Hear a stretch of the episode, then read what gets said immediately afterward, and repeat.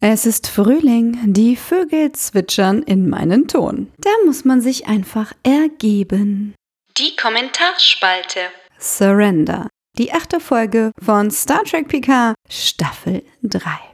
Selbstaufgabe, Verzicht, Übergabe. Ich denke, es geht auch um Selbstwahrnehmung und Selbstkontrolle oder eben der Kontrolle durch andere. Will und Diana haben als Gefangene auf der Shrike endlich mal Zeit, ihren Beziehungsstatus aufzuarbeiten. Will empfand das als übergriffig, dass Diana seinen Schmerz durch ihre Betasoidenkräfte minderte. Doch sie wollte ihm nur helfen, damit auch sie weniger Schmerz von allen ihr Lieben empfinden musste. Als Therapeutin hätte sie es besser wissen müssen. Die Heilung kann nicht vorweggenommen werden.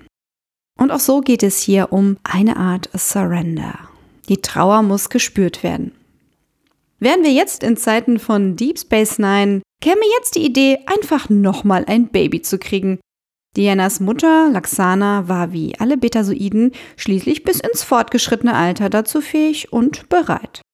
Ja, was ist eigentlich aus Dianas kleinem Bruder geworden, der rechtlich gesehen Odos Stiefsohn ist? Söhne, Söhne, Immer diese Söhne. Jack ist sich sicher, dass er kein Changeling ist. Er weiß auch bis in die Knochen oder bis ins Hirn, dass er anders ist. Kürzlich hätte er sich dann verändert. Sydney bestätigt, dass es sich bei Jacks Fähigkeiten, sich mit anderen zu verbinden, nicht um Halluzinationen handelt. Er nutzt dieses Talent und kann schlussendlich dadurch triumphieren. Aber wir erfahren auch diese Folge wieder nicht, was es denn nun ist. Klarer wird, dass, was auch immer es ist, eben auch in Picard war. Etwa eine Mutation? Damit könnte klar sein, was es mit Jacks Augen auf sich hat. Ich weiß es. Sie sind Portale in die Punch-Dimension. Und damit handelt es sich um ein offizielles X-Men-Crossover. Picard wäre dann also Charles Xavier und Jack entweder Cyclops oder Legion. Äh, Vedic wäre dann Cassandra Nova und die Fanfiction perfekt. Leider nicht. Aber eine Mutation kann es eben doch sein, die Picard und seinen Sohn empfänglich für höhere Wesen macht. Sie also quasi brennende Büsche sehen lassen kann. In Staffel 2 dürfte Jean-Luc ja schließlich seinem Frenemy Q als seinem Gott begegnen, wie er es selbst sagte. Damit kommen wir sehr stark ins Theologische mit einem Einschlag der Präastronautik, die auch zur Identität dieses Star Trek-Universums gehört. Präastronautik, könnt ihr mal nachschauen, ist eine halb seriöse, halb fantastische, schwurbelige Forschungs-, aber eher schon Glaubensrichtung.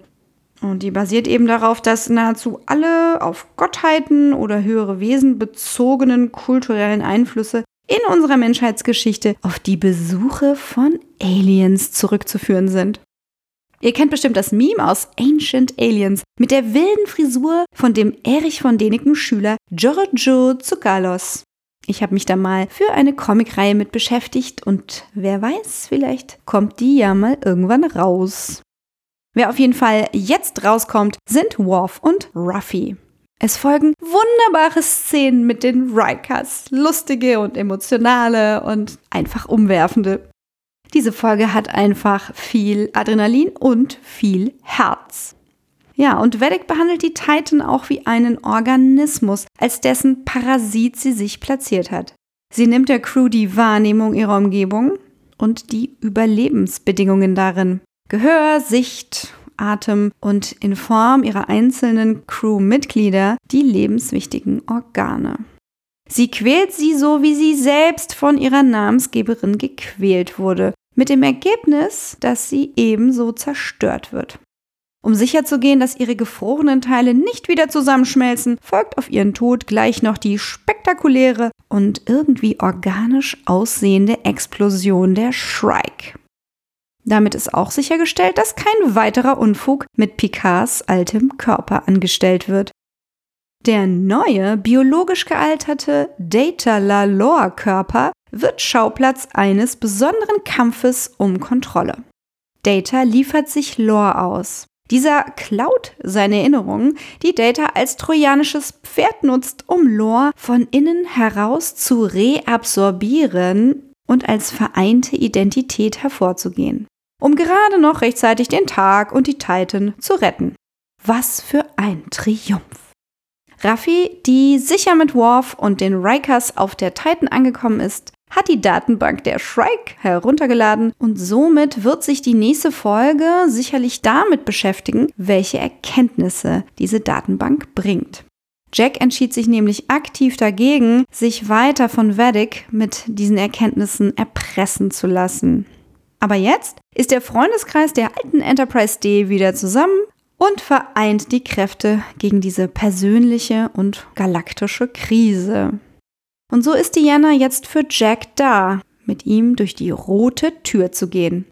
Denn sie spürte direkt, als sie die Titan betrat, die dunkle, gefährliche Präsenz, die ihn umgibt. Ihn vielleicht sogar besetzt? Welches Feuer lugt da durch das Schlüsselloch? Sind es wirklich die Paargeister? Oder ist es etwas viel, viel Größeres?